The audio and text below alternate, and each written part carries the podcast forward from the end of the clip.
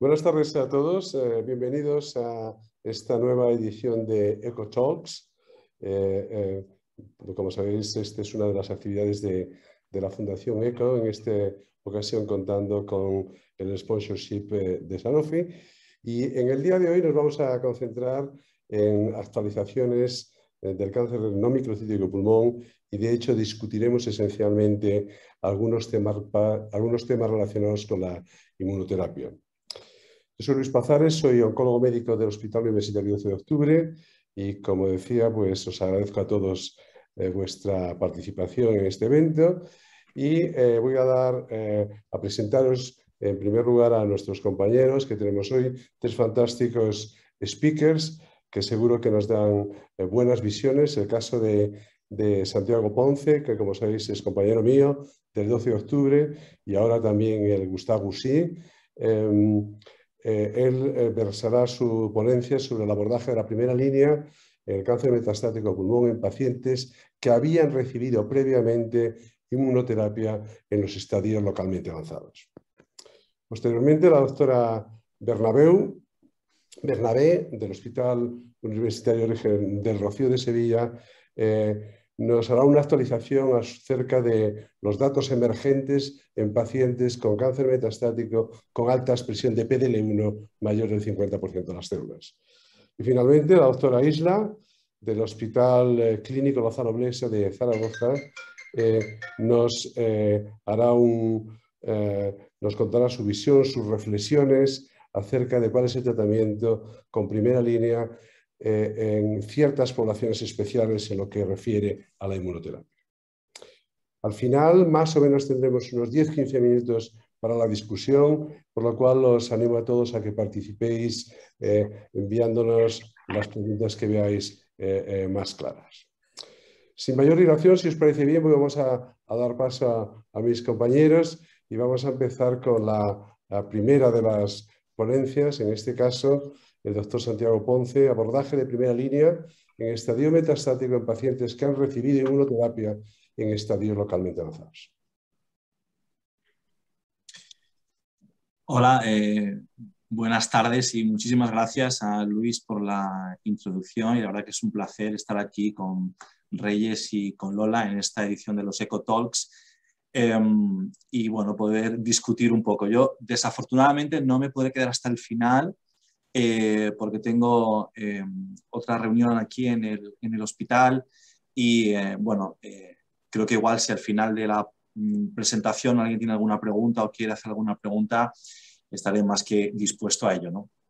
el tema propuesto, ¿no? en este caso para mí, es el, una pregunta que yo creo que es muy relevante, es el abordaje mm, de la primera línea de cáncer de pulmón metastásico ¿no? en pacientes que han hecho em, de manera previa como manejo eh, adyuvante, en este caso planteado como localmente avanzado, pero quizá la cuestión se podría extender también a la adyuvancia, ¿no? que en breve eh, será probablemente standard of care. ¿no? Eh, ¿Cuál es el manejo que hacemos de esto? teniendo en cuenta que, y dando por supuesto que la primera línea pivota fundamentalmente sobre eh, inmunoterapia y la discusión eh, si o, eh, con o sin quimioterapia, pero en estos pacientes se plantea la duda de, evidentemente, ya han recibido este, digamos, esta aproximación terapéutica como una estrategia adyuvante.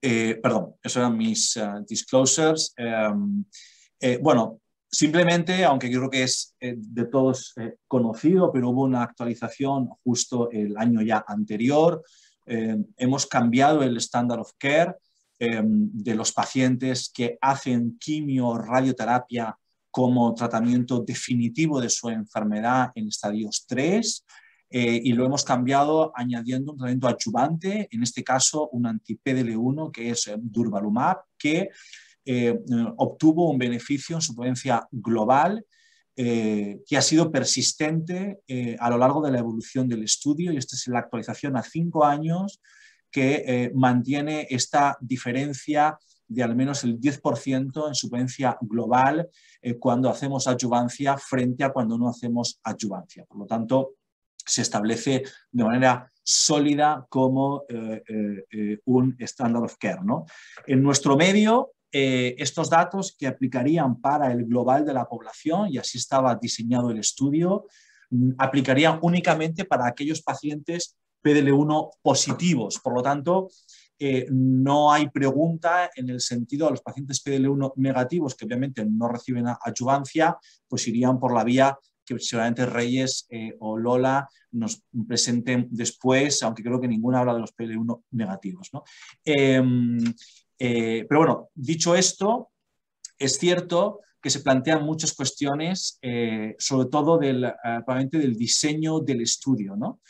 Em, y tenemos una particularidad porque uno puede pensar de inicio si un paciente que ha progresado a una estrategia adyuvante de inmunoterapia, en este caso localmente avanzado, realmente ha recibido la terapia completa con inmunoterapia, porque hay un decalaje entre la estrategia que hacemos en la adyuvancia, y vemos aquí que en el diseño del Pacific, de hecho, son 12 meses de adyuvancia. Tenemos también, en este caso, datos que en el estadio metastásico, el único estudio que compara un año versus continuo, que sería el estudio de nivolumab, la figura A, eh, sabíamos que eh, eh, el tratamiento continuo era probablemente mejor que la discontinuación a un año, se planteaba que seguramente ese año fuera escaso en el estadio metastásico. Está, yo creo que muy aceptado ¿no? que en, el estadio 4, primera línea, dos años es el límite que inició los estudios de pembrolizumab y que luego se ha ido continuando con otros estudios de combinación eh, de diversas eh, inmunoterapias, pero también es cierto que en los estudios de adyuvancia, y aquí pongo los datos de atezolizumab, que es un año de adyuvancia después de la resección es positivo en términos de mm, disease-free survival. Tenemos los datos del PERLS que también han sido positivo en este sentido y la duración de la adyuvancia es un año. La cuestión es si esto puede pesar este, solo este año de duración a la hora de eh, encuadrar cómo tratamos a los pacientes una vez que progresen. Eh, perdón. Em, y el problema que tenemos ante esta progresión después de pacientes que han recibido inmunoterapia, que en nuestro caso van a ser todos pacientes PL1 positivos, es eh, primero la heterogeneidad que tenemos de esta población, ¿no? Y una heterogeneidad que ya viene anteriormente de cómo son los pacientes estadio 3, que hay pacientes con más enfermedad, pacientes con menos enfermedad, pacientes más o menos fit. Es cierto que después de haber pasado por una quimio radio en teoría concomitante pueden estar más igualados, pero eh, en este caso la indicación eh, nos permite hacer quimio secuencial y posteriormente hacer también eh, adyuvancia. Por lo tanto, es posible que, tuviéramos alguna disparidad del performance status de estos pacientes. Pero en, aun asumiendo que tuviéramos un perfil clínico parecido en todos ellos, tendríamos que definir eh, y esto es algo que es una falta de datos lo que hay, si tenemos una resistencia primaria al bloqueo anti-PD1 o si es una resistencia adquirida o adaptativa, en este caso al bloqueo de PDL1. Hay escrito eh, bastantes eh, papers, la mayoría de ellos pues no son ni prospectivos ni de un estudio clínico, que sí las alteraciones en la vía de JAK-STAT tienen un papel importante, las alteraciones en EGFR, bueno, hay descritos una serie de modulación incluso de la expresión de PDL1 a lo largo del tiempo de, exposición a los agentes y por lo tanto esto deberíamos de conocerlo para poder hacer un tratamiento adaptado a ese paciente que progresa. La progresión ha sido en el propio eje eh, PD1, PDL1 o la progresión ha sido en el microambiente y por la modulación de infiltración linfocitaria o de macrófagos que podemos haber tenido en este, en este sentido. Se añade otro problema más, que es el, la particularidad que tenemos en nuestra mente el tratamiento con quimioterapia y que eh, habitualmente si agotamos una línea o no es si la hemos hecho y eh, definimos también el tiempo de la resistencia a una línea previa en función, valga la redundancia, del tiempo que ha pasado. Quiero decir que eh, podemos hacer como cuando hacemos en la adyuvancia al platino, decimos si ha progresado después de seis meses o un año, pudiéramos volver a retomar la adyuvancia, o sea, en la primera línea con un doblete de platino, ¿no? En este caso, hay una particularidad en la cinética de los anti-PD1 anti-PDL1. Pongo un, eh, un, paper antiguo de Julie Bramer, ¿no? del fase 1 del nivolumab, donde sabíamos, en resumen, que seguramente una sola dosis de nivolumab en su momento pudiera tener una saturación de los receptores que pueda llegar hasta 120 días y que si algunos pacientes que recibían 3-4 dosis podíamos tener incluso hasta 9 meses una saturación de los receptores de hasta el 40%. Por lo tanto, los timelines que podamos definir de si un paciente es resistente de manera clínica a un anti-PD1, quizá también tengan que tener en cuenta estas particularidades cinéticas eh, de eh, los anti-PD1, anti-PDL1 en este, en este caso.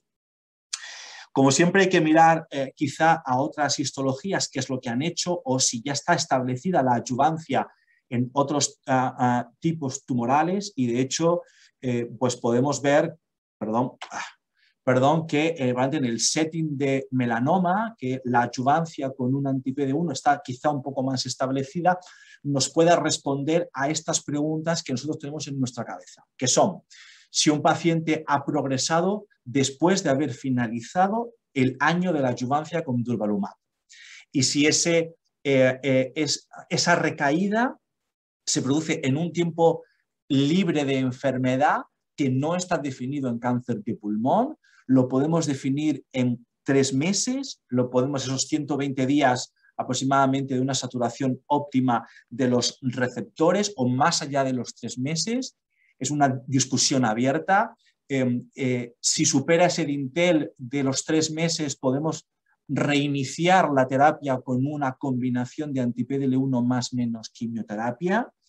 Si eh, es mayor del 50 de la expresión de PDL1, quizá una monoterapia, como hacen en melanoma. Podemos quizá plantear en este eh, momento también, eh, como hacen en melanoma, eh, una implementación en la escala de la inmunoterapia. Hasta el momento solo teníamos combinaciones de monoterapia o anti-PD1 más quimioterapia. Ahora tenemos la oportunidad de escalar añadiendo un anti-CTLA4, estrategia que no han recibido los pacientes eh, de manera adyuvante. Si lo trasladamos a los pacientes que progresan durante el tratamiento, podemos aplicar lo mismo. Eh, ha habido un beneficio inicial, la progresión ha sido antes de que se cumplan seis meses de tratamiento y podríamos hablar, por tanto, de resistencia primaria o ha ocurrido en los últimos seis meses del tratamiento y podríamos estar hablando temporalmente al menos de una resistencia adquirida.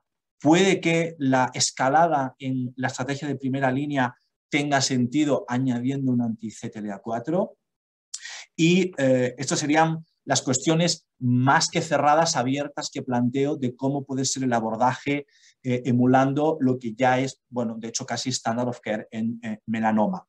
Otra cuestión sería si la discontinuación ha sido por alguna toxicidad, ¿no? Y si ha sido por alguna toxicidad, si esto eh, nos permite reevaluar una monoterapia en caso de progresión o de nuevo reescalar, aunque en este caso yo sería un poco más eh, eh, cuidadoso de reescalar añadiendo un anti-CTLA4 si el problema ha sido un problema de toxicidad, teniendo muy en cuenta qué toxicidad y cómo. ¿no?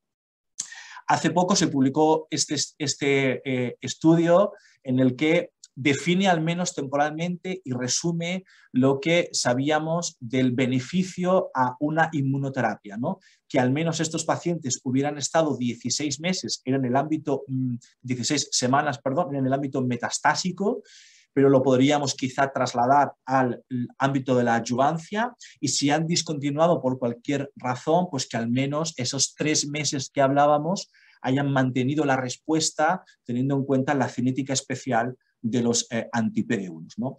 Eh, muestro esto también por cuestión a la toxicidad. ¿no? En este estudio que los pacientes podían haber tenido alguna toxicidad previa es bastante seguro hacer un retratamiento si la descontinuación es por toxicidad y sobre todo tenemos este otro estudio, que es un estudio eh, francés con eh, casi 25.000 pacientes, ¿no? donde que han experimentado em, eh, toxicidad, son diversas histologías, y en el que el rechallenge, de hecho, es em, aceptable, aunque la conclusión es que probablemente em, tengamos que discutirlo paciente a paciente si la discontinuación ha sido por toxicidad o no.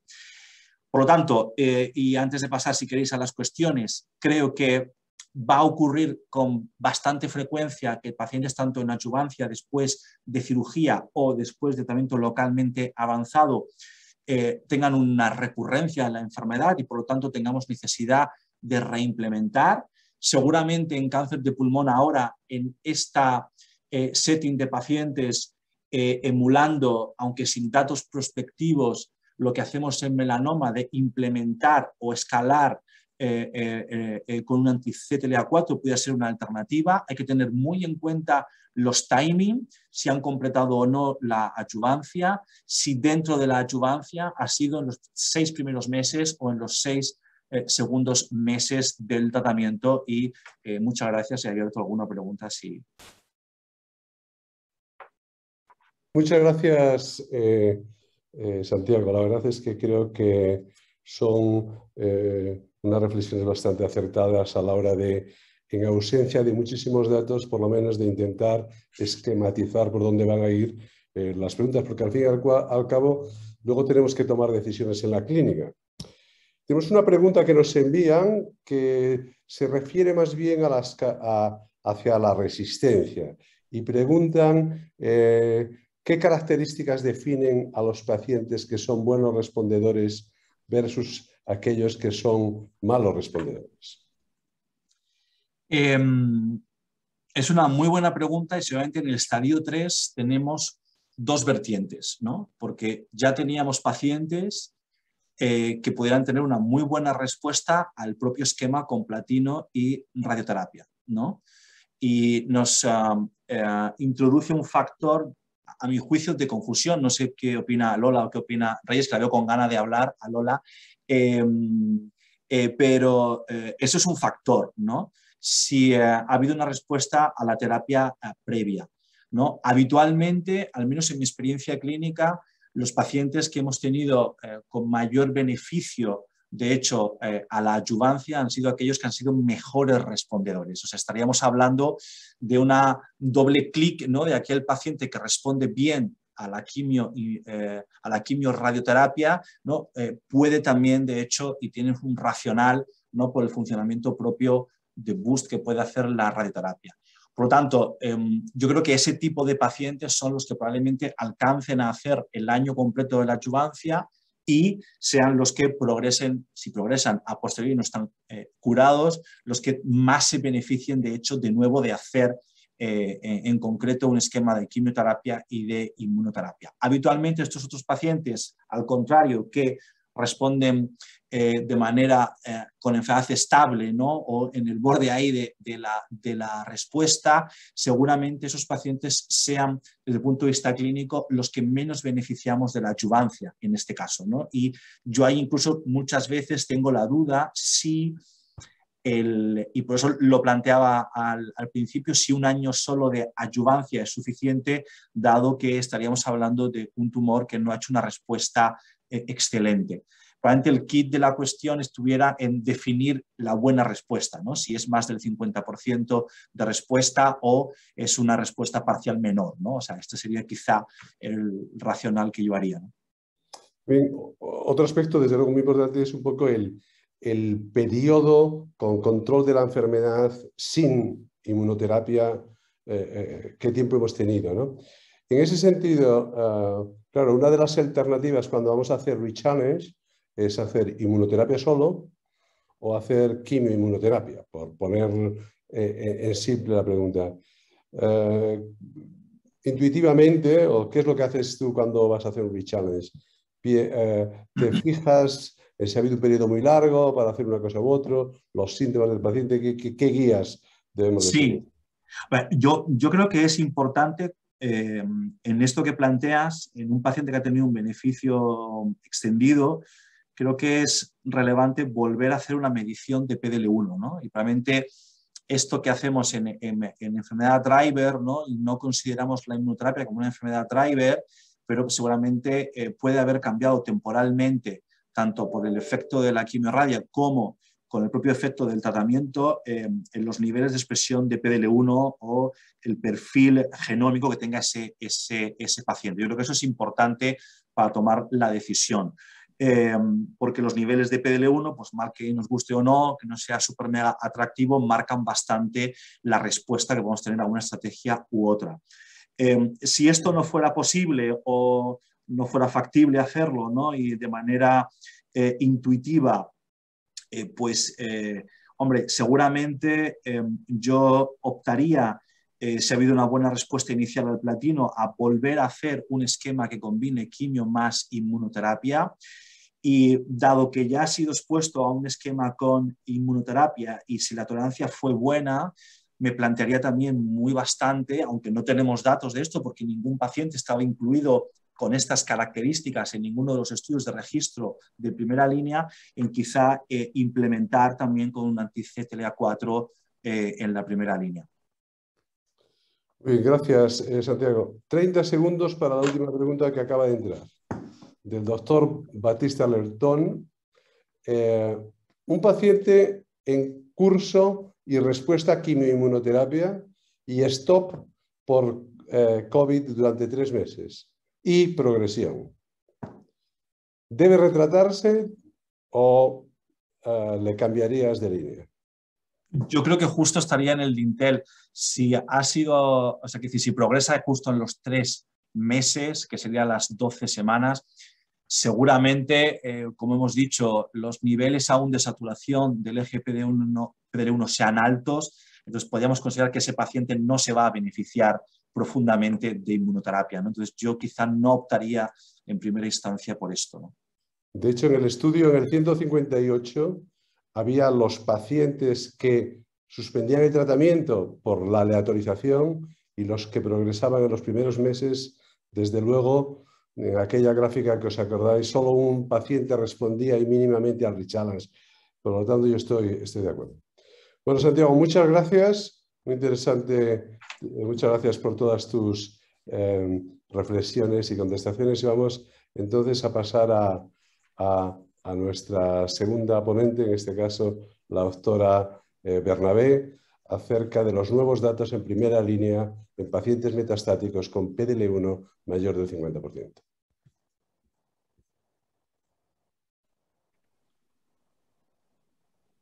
Tienes que... Estás mutada, Reyes.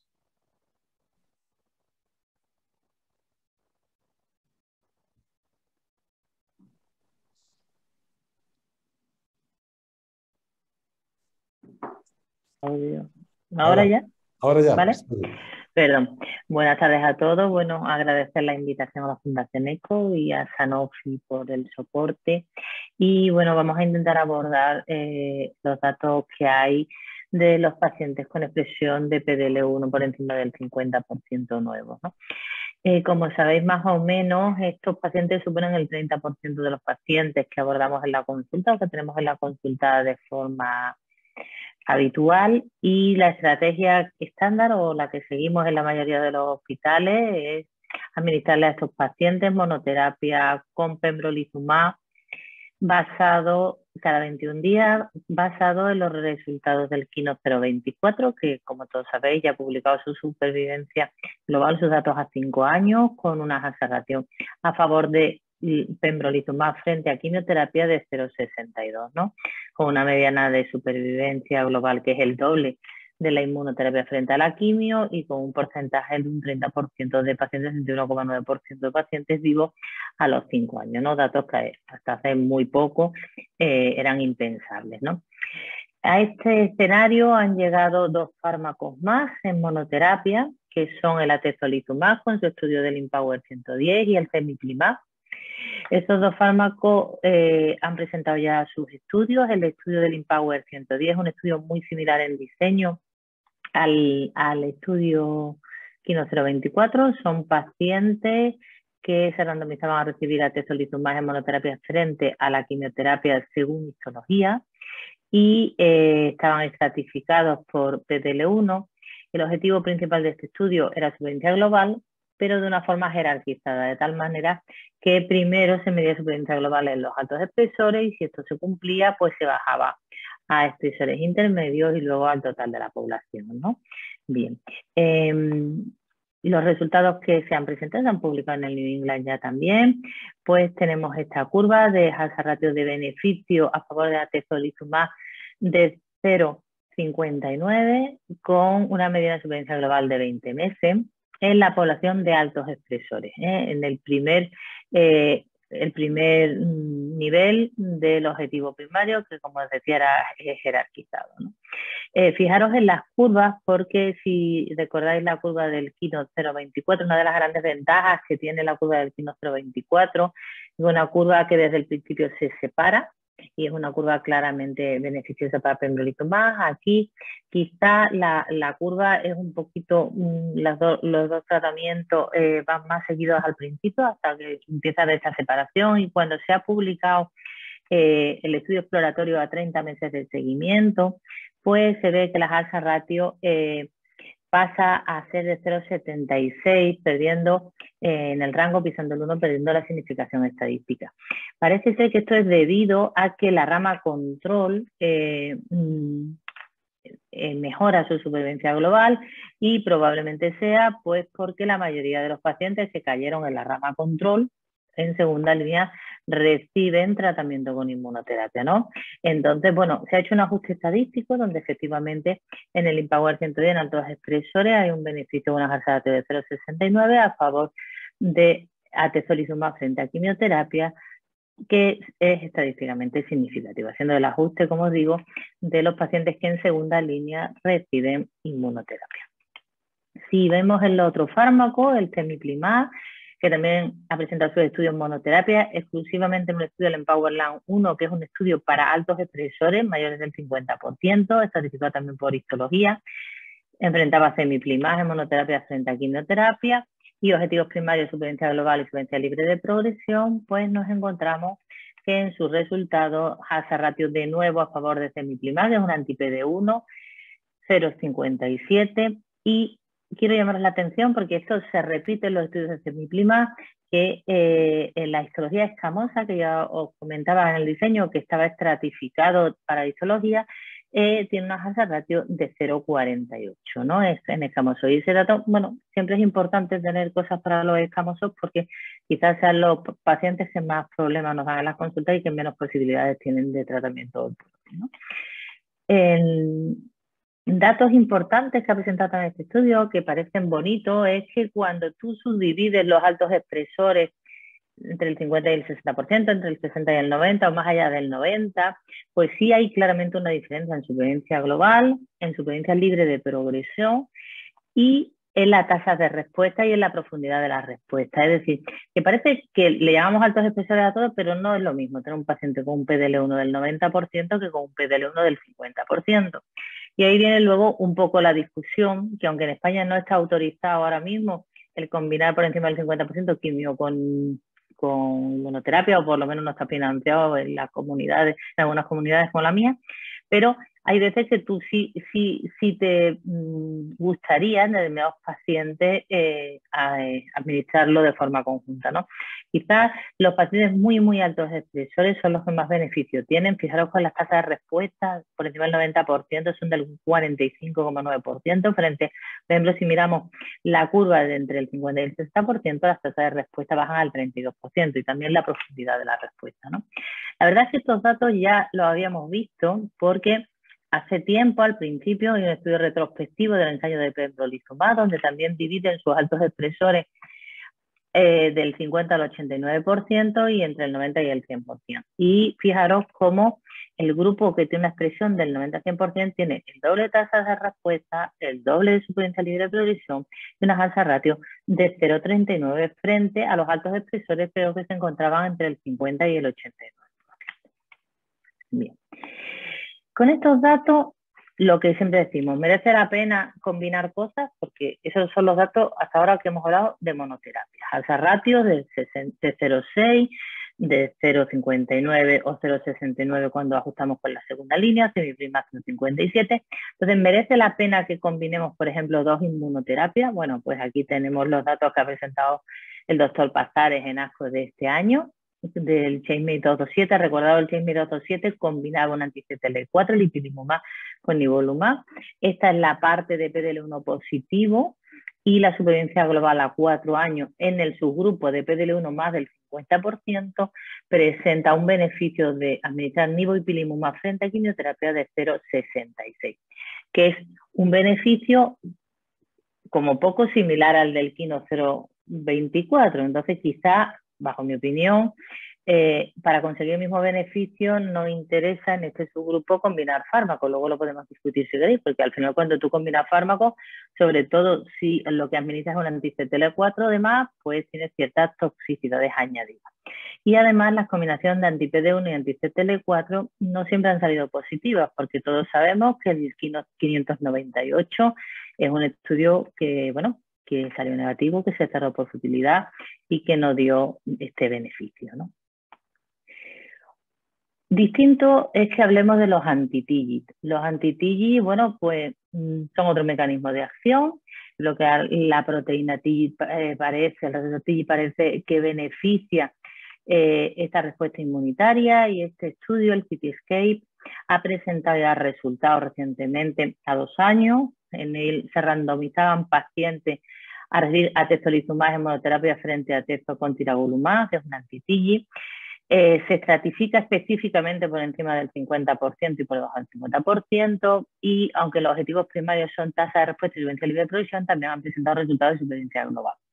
Ahí tenéis las tasas de respuesta la gráfica de la izquierda de la pantalla, tasas de respuesta de la combinación de atesto tiragolumab del 69% frente al 24% para la monoterapia de atesto y la supervivencia libre de producción cuatro veces superior. En cuanto a la supervivencia global, pues claramente hay una alza ratio de 0.23 a favor de la combinación. Es verdad que estos datos están recién presentados, un seguimiento de una tasa de supervivencia global a dos años, pero parecen bastante interesantes en cuanto a lo que se trata de combinaciones de inmunoterapia. La otra posibilidad es combinar con quimioinmunoterapia, todo aquello que siempre comentamos de que la quimioterapia favorece que haya más neoantígenos, como consecuencia puede favorecer la respuesta inmune, que disminuye las células, eh, los linfocitos T reguladores, que favorece la expresión del tumor del PDL1, con lo cual, bueno, su racional tiene el que parezca, que podía beneficiarnos. ¿no? En este sentido, los estudios más clásicos que hay publicados en epidermoide pues tienen resultados dispares, ya conocéis Kinos 407, es un estudio que es positivo, pero no es positivo en los altos expresores para supervivencia global. En cambio, el Empower 131 es al contrario, solo es positivo para supervivencia global en los muy altos expresores.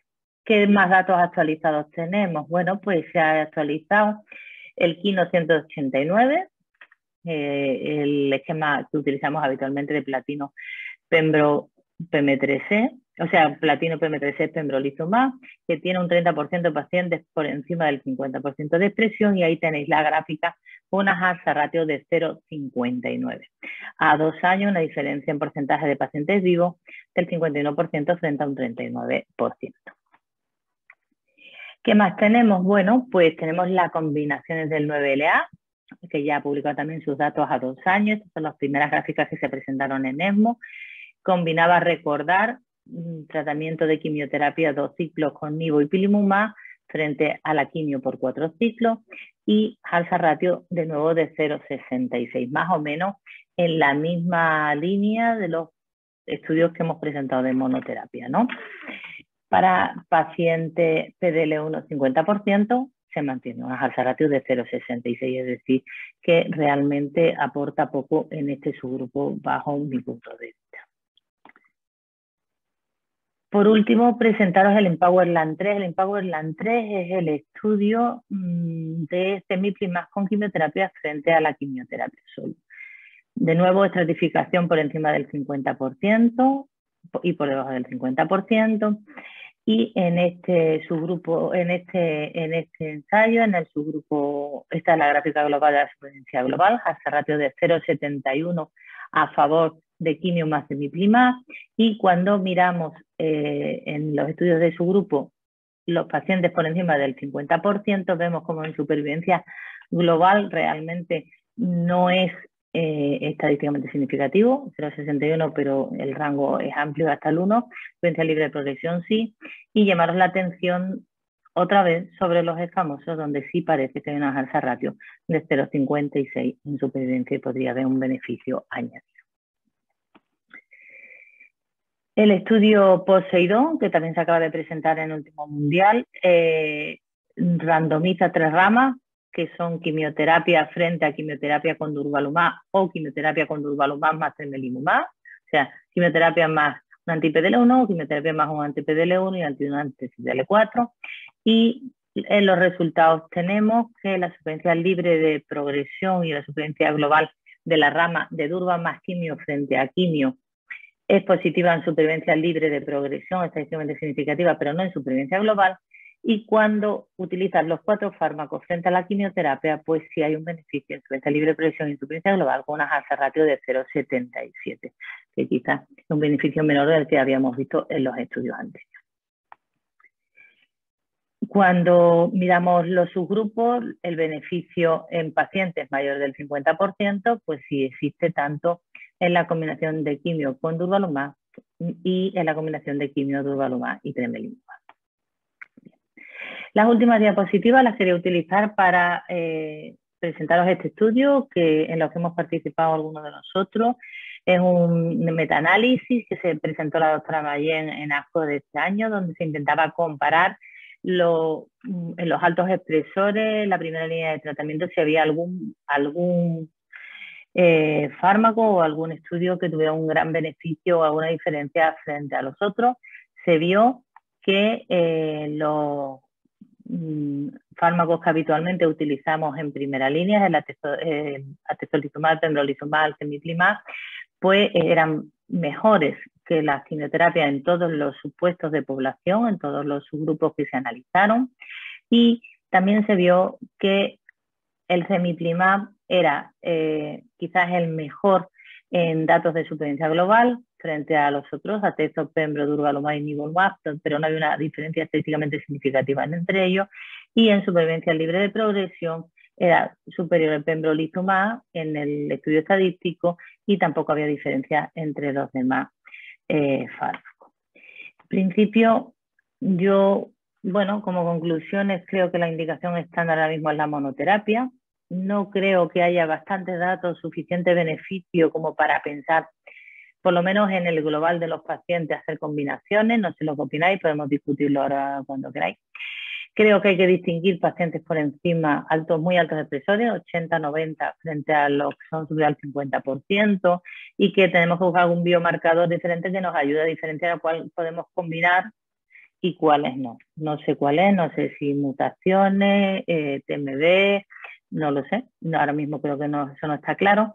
Y sí es verdad que todos tenemos la intranquilidad, que todos sabemos que hay determinadas histologías clínicas, determinadas mm, características clínicas de pacientes, de carga tumoral, de histologías tipo más sarcomatoides, más pleomórficas, que aunque tengan un PDL1 alto, eh, no van bien clínicamente y que quizás con monoterapia no nos quedamos tranquilos, ¿no? Pero realmente datos de esto ahora mismo publicados hay muy pocos. Y nada más y muchas gracias. muchas gracias, Reyes. Eh, la verdad, fantástica presentación. Y bueno, em, este es un terreno en el que hemos acumulado muchos datos en poco tiempo, eh, de diferentes estrategias. No tenemos, sin embargo, muchos datos que comparen una estrategia con otra. En concreto, me refiero a los datos que tenemos de inmunoterapia versus quimioinmunoterapia es de comparación como tú has hecho, ¿no? Eh, across studies más que comparaciones en estudios eh, eh, que, comparen abiertamente una rama con la otra. En este sentido, por ejemplo, yo tengo la impresión que más o menos de los pacientes PDL1 más del 50%, probablemente dos tercios o tres cuartos los tratamos como inmunoterapia pero siempre hay un tercio, un cuarto, si podemos, eh, que a veces te apetece tratarlos con quimioinmuno, porque tengan una masa, mucha masa tumoral, porque estén muy sintomáticos, porque veas que la enfermedad es muy agresiva clínicamente. Como tú decías, no tenemos datos eh, eh, robustos que nos digan esto, pero quizás una cierta inclinación. Incluso si la, no sé, si la carga mutacional es baja y el PDL1 es del 50 y no del 90, ese tipo de cosas. Em, a mí me llama la atención esta decisión de nuestra agencia de aprobar el fármaco caro y limitar el uso de algo que es muy barato, que es la quimioterapia, cuando hay para determinados pacientes en los que probablemente sea muy importante. A mí me parece, esto lo llamaba mi madre eh, a, gastar el duro para ahorrar la peseta. no sé qué os parece si os parece un poco contraintuitivo, y yo creo que tenemos que hacer algo al respecto porque creo que es un mal uso, un uso ineficiente de los recursos, ¿no? Gastar el, fármaco caro para luego no recoger todo el beneficio, ¿no? Hombre, yo, yo, mi opinión, lo que intento transmitir es, que hay pacientes que tú desde, de alguna manera la aprobación eh, que ha hecho la agencia, ¿no? De solo usar monoterapia y nosotros además en la comunidad nuestra aquí en Andalucía solo podemos usar monoterapia. Eh, eh, de alguna manera quitarnos de un plumazo todos los factores clínicos, toda la experiencia, todo, todo lo que un oncólogo puede aportar a, la, a la valoración de un paciente oncológico. Hay pacientes que tú sabes especialmente por, bueno, por las razones que hemos comentado, aunque no lo tenga testado o no lo tenga claramente hecho en un estudio randomizado, que necesita una rápida respuesta, que a lo mejor inducir esa rápida respuesta con quimioterapia te va a permitir luego hacer un buen mantenimiento con la inmunoterapia y que se va a beneficiar y que no va a ser capaz de eh, entrar en respuesta o mejorar su estado general, su PS solo con, con, inmunoterapia. Yo creo que ahí nos estamos equivocando. Quizás es verdad que sea el subgrupo este entre el 50-70%, a lo mejor los muy, muy altos expresores, pues podemos hablar otra cosa, pero la tasa de respuesta es mucho más alta y mucho más profunda, ¿no? Pero desde luego hay un subgrupo de histologías y de carga tumoral del paciente que deberíamos plantearnos las cosas de otra manera. Mm. Eh, ¿Qué os parece, qué hacéis en las mujeres? Quizás una pregunta para las dos. La pues verdad es... No, no, Luis, yo es que lo voy a contar. Ah, es población especial. Sí. Ah. Vamos a no pisar la especial la población de mujeres, ¿no? La dejamos para después, me parece fantástico. Muchas gracias. Em, la, otra em, cuestión que teníamos aquí, entonces, en los pacientes eh, con alta expresión, ¿os vale para algo cuando tenemos una información del perfil genómico? ¿Os influye, por ejemplo, por lo que sea en el NGS que hacen en tu hospital o en un screening de un ensayo te informan que tiene una TMB baja o te informan que este paciente con PDL1 alto tiene una mutación de LKB1. Estos datos ya sabemos que son, eh, derivan de subanálisis, pero ¿os influyen? ¿Cómo los consideráis? Realmente nosotros ahora son datos que vamos recogiendo, porque además a veces, bueno, pues muy bien que ahí hagamos las cosas, a veces el resultado de la NGS no la tenemos al principio, tenemos los biomarcadores estándar para empezar, pero no, pero no la estamos utilizando para la indicación de tratamiento. Es verdad que eh, las monoterapias, sobre todo la TMB, cuando se asocia a quimio, parece que tienen bastante significado, ¿no? Pero bastante aplicabilidad. Pero sí es verdad que una, una TMB alta, pues con, la monoterapia y inmunoterapia, pues estás más contento, mientras que cuando te encuentras un, gen de resistencia, en un CTK11, en el LKB1, eh, estás más intranquilo a la hora de usar una, una monoterapia porque quizá, bueno, hay ya bastantes indicios de que hay determinadas mutaciones que confieren cierta resistencia a la inmunoterapia, ¿no? Pero yo no sé vosotros, pero nosotros ahora mismo el tener eso recogido en NGS no hace que si el paciente tiene un 70% de expresión de PDL1 no le administremos tratamiento de inmunoterapia. cambiará a lo mejor en un futuro, pero ahora mismo no lo hacemos. No sé si tú lo haces, Luis. Eh, la verdad es que, bueno, en el fondo yo creo que eh, cuando tenemos esa información, si tengo alguna duda de si va a tratarle o no con inmuno, con quimioinmuno, y me aparece que, no tiene, que tiene una mutación en P53 y en Carras, me quedo más tranquilo con la monoterapia. Al contrario, si tenía mis dudas porque tiene un PS de 1,2, un poco de dolor de más, y de pronto veo que tiene una mutación del EKB1 y tiene una carga tumoral baja, a lo mejor me decido más ahí por quimioinmuno. Digamos que no es que tenga un peso aplastante, pero probablemente sea un factor más, aparte de estos que, hemos comentado o que tú has comentado, y, a lo mejor el, género, etc. Esa es la realidad. Pero a día de hoy, no sé. Yo la verdad es que si acaso un poco por eh, participar eh, y quería al principio hacer un comentario que se ha quedado pendiente eh, de, la presentación de Santi. A ver, yo creo que aprovechamos poco la información que nos viene de los ensayos pivotales y que ya también con un recorrido pues, de seguimiento pues, muy largo, por ejemplo, eh, si nos centramos en la primera presentación, cinco años del Pacific, o eh, pembrolizumab monoterapia también, que no 024, tenemos ya un seguimiento muy largo.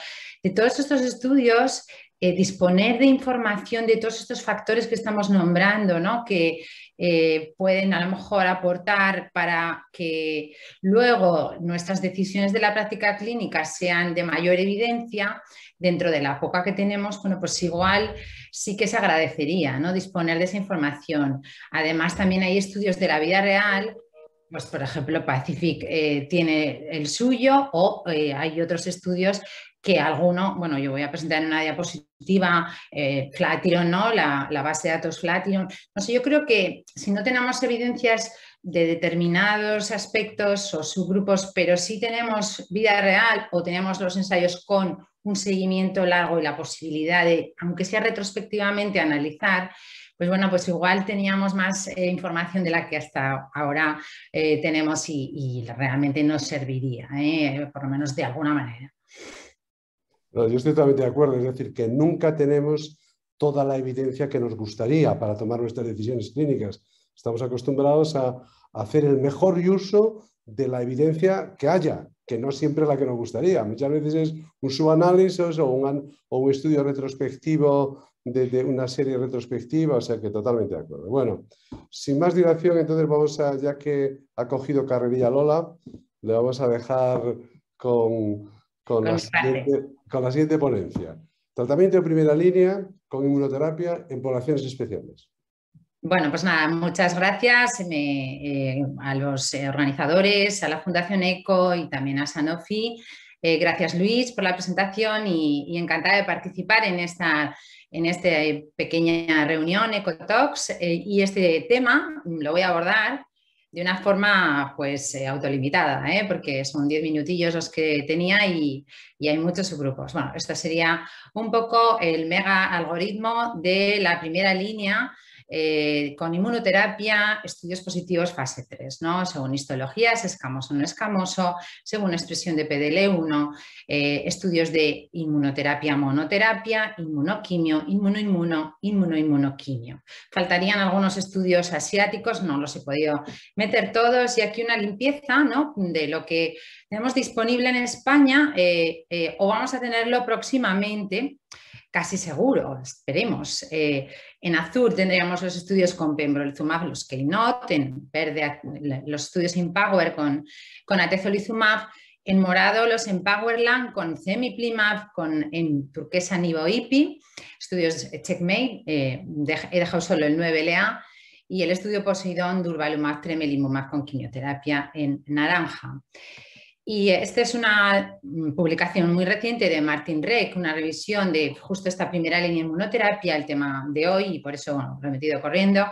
La verdad es que eh, son las aprobaciones FDA, las aprobaciones EMA, con flechas negras, pues eh, las que estarían pendientes de financiación en nuestro, en nuestro país todavía, Y con flechas eh, fucsia, pues las que tenemos aprobadas, pero con restricciones, ¿no? Hablábamos de que no tenemos todo lo que nos gusta, no, tenemos la aprobación auténtica de EMA, ni, ni, la, ni los resultados, ni la aprobación de la indicación ni, la indicación exacta de los estudios pivotales, sino que eh, han pasado por un filtro y tenemos lo que tenemos en nuestra eh, en nuestro, sanidad pública. Y estas serían las poblaciones especiales que yo he elegido porque, me tenía que quedar con, algunas, no muchas, eh, para no hacerlo muy largo, y he elegido estas y de, los estudios que he enseñado, solo me voy a detener en aquellos en los que en estas poblaciones especiales presentaban resultados eh, claramente positivos o en rojo, claramente negativos, los voy a enseñar en azul. Metástasis cerebrales, la verdad es que hay que decir que los estudios KEYNOTE, eh, tanto en monoterapia, pembrolizumab, como en combinación con quimioterapia, eh, bueno, pues han dado buenos resultados en este subgrupo, en esta población especial metástasis cerebrales, sobre todo inmunoquimio. También cemiplimab en monoterapia da resultados muy buenos con, eh, en, en, pacientes con metástasis cerebrales con un hazard ratio 0,17, son poquitos, pero datos muy importantes. En combinación cemiplimab con quimioterapia se, reproducen también estos buenos resultados en metástasis cerebrales y también son de destacar los que consigue CheckMate 9, leán y quimioterapia dos ciclos en metástasis cerebrales. Hablamos de, sexo, hablamos de, género, de, pacientes eh, mujeres que respecto de pacientes varones con inmunoterapia, monoterapia, tanto con pembrolizumab como con cemiplimab, pues los resultados son peores que, en varones. Eh, este es un metaanálisis en el cual hemos participado los tres que estamos hoy aquí en, esta reunión y que se acaba de publicar primera línea, monoterapia, eh, alta expresión y eh, el subgrupo mujeres va peor que, en varones.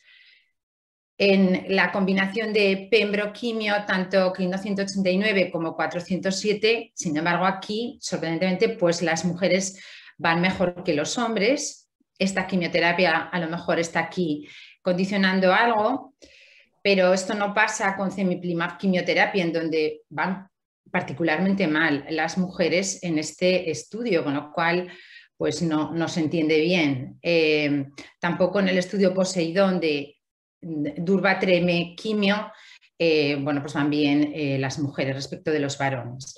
Este es un artículo de revisión que aborda el tema de las diferencias de género y la inmunoterapia. Bueno, nos dice que hay un número mm, insuficiente de artículos que analicen datos por sexo de forma prospectiva, preplaneada, hay factores de confusión potenciales como serían la raza, el estadio, la histología, los biomarcadores, los hábitos de tabaco, el hábito de tabaco o, el estatus menopáusico y que, bueno, pues que necesitamos más conocimiento en esta dirección para también personalizar más eh, nuestros tratamientos con inmunoterapia en relación con el sexo.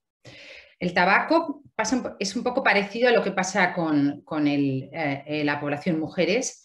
En monoterapia, inmunoterapia pembrolizumab o atezolizumab particularmente, los no fumadores van mal y yo este sería el subgrupo en donde igual me plantearía más inmunoquimio de alta expresión eh, mm, para, si pudiera, ¿no?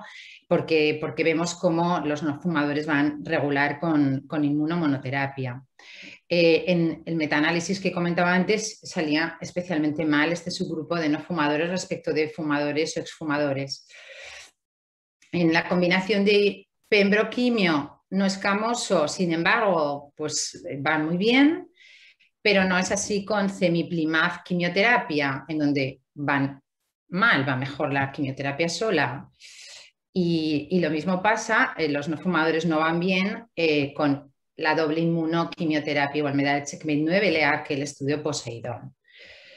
Eh, tenemos estos datos de, la base de datos americana Flatiron, en donde en alta expresión de PDL1, se presentaron el año pasado en una sesión plenaria de ESMO, se, comparaba eh, los pacientes que habían recibido inmunosolo eh, respecto de los que habían recibido inmunoquimio. En el único subgrupo en donde iba mejor la inmunoquimio en alta expresión eran justo en los no fumadores. O sea que yo creo que igual sí que los no fumadores es allí donde la quimioterapia eh, es más necesaria en la alta expresión eh, asociada a inmuno. Y en este metaanálisis, de, eh, en lo que sería la primera línea, pues los no fumadores van peor, presentan menos, peores resultados globalmente en, cuanto a, incluyendo todos los estudios o muchos estudios de, inmuno y inmunoquimio respecto de los fumadores.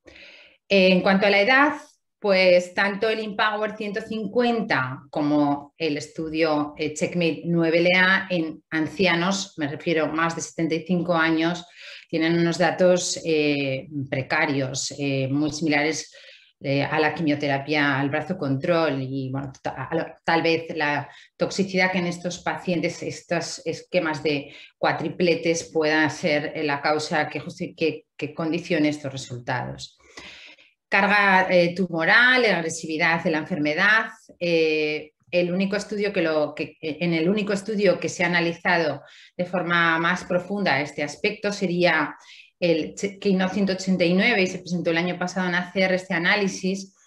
Y bueno, lo, eh, lo que miraban era esa mayor agresividad, pues considerando tres aspectos, la estadificación M1A versus M1B, el número de órganos afectados, tres o menos versus más de tres, o un score de síntomas. Mm, eh, más eh, alto de la media respecto de por debajo de la media.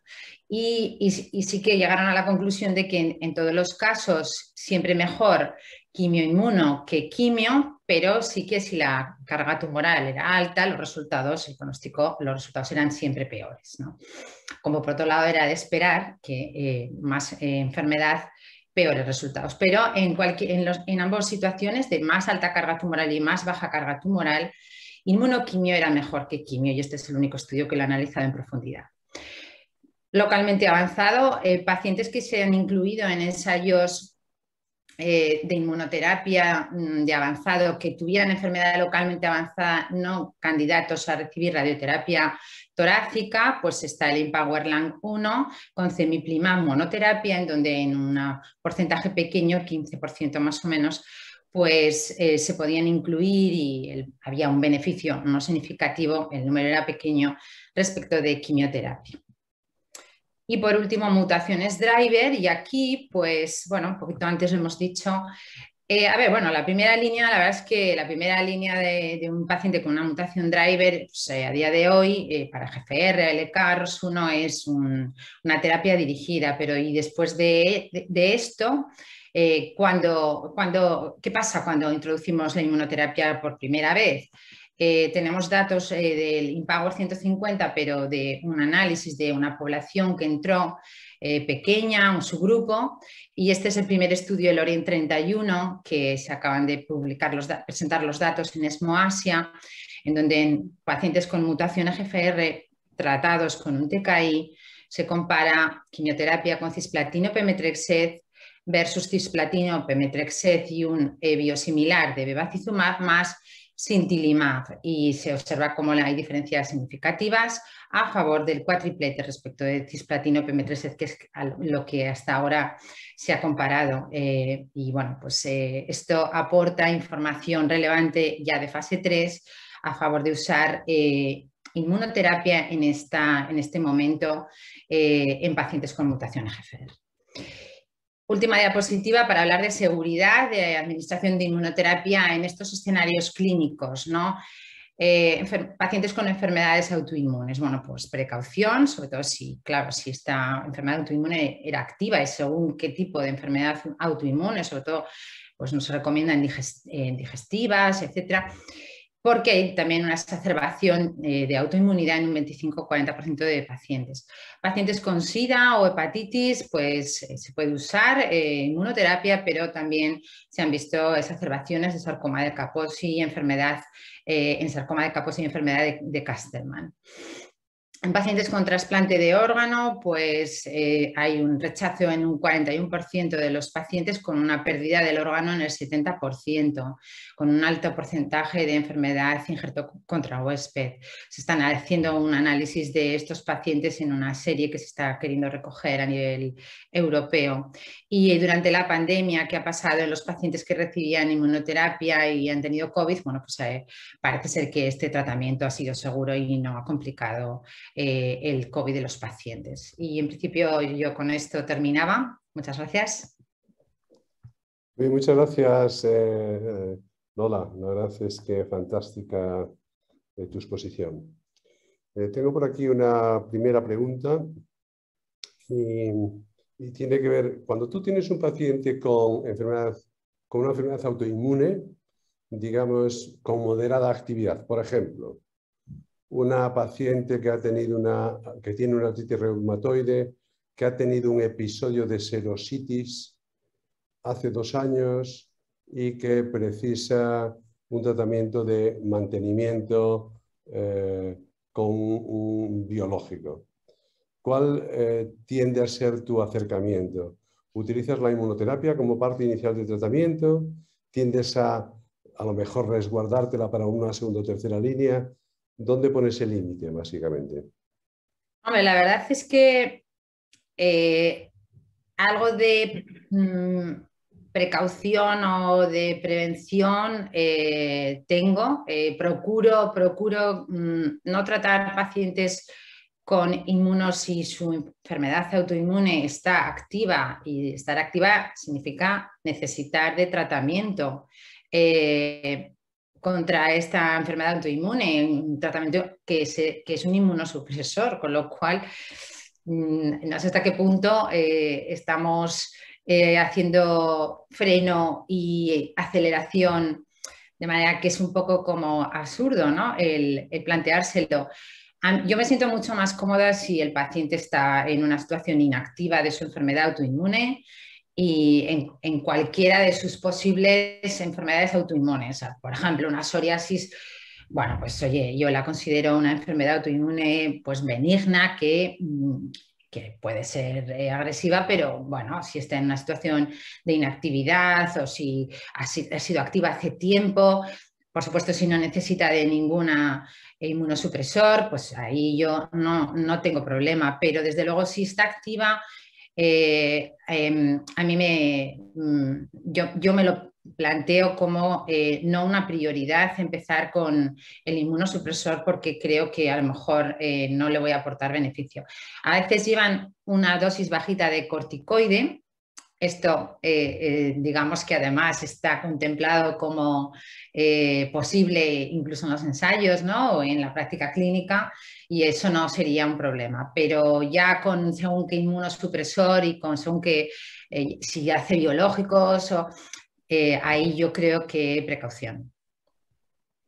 Sí, vamos, yo, creo que yo desde luego estoy de acuerdo. Es decir, que, obviamente, si ya es una tercera línea, por ejemplo, a lo mejor ahí soy un poco más permisivo si el paciente entiende los riesgos y en contrario, la primera línea tiendo a ser un poquito más conservador, aunque si digo la verdad, comparado con hace eh, cinco o seis años, pues cada vez tendemos a tratar a más pacientes y tal. De hecho, hay análisis, eh, bueno, que el riesgo en pacientes eh, que no tengan una enfermedad activa, eh, refiriéndome a activa, que tenga manifestaciones clínicas de enfermedad activa, porque, por ejemplo, muchas enfermedades reumatológicas damos tratamientos para evitar la progresión de la enfermedad, ¿no? pero no tienen en ese momento actividad. Yo tiendo a, bueno, en general a ser más conservador al principio y a lo mejor un poco más agresivo eh, en, la última línea, ¿no? Sí, igual, sí, sí. Bueno. Eh, bueno, ¿qué hacemos entonces por eh, tratar de rematar ya la última pregunta? ¿Qué hacemos entonces eh, con las mujeres? ¿Cómo tenéis esto resuelto en un PDL1 del 60%? Lola, y ¿cómo que hacemos a día de hoy? ¿Le das inmunoterapia sola? ¿En el hospital tienes problemas y le quieres dar quimioinmuno? ¿Cómo haces?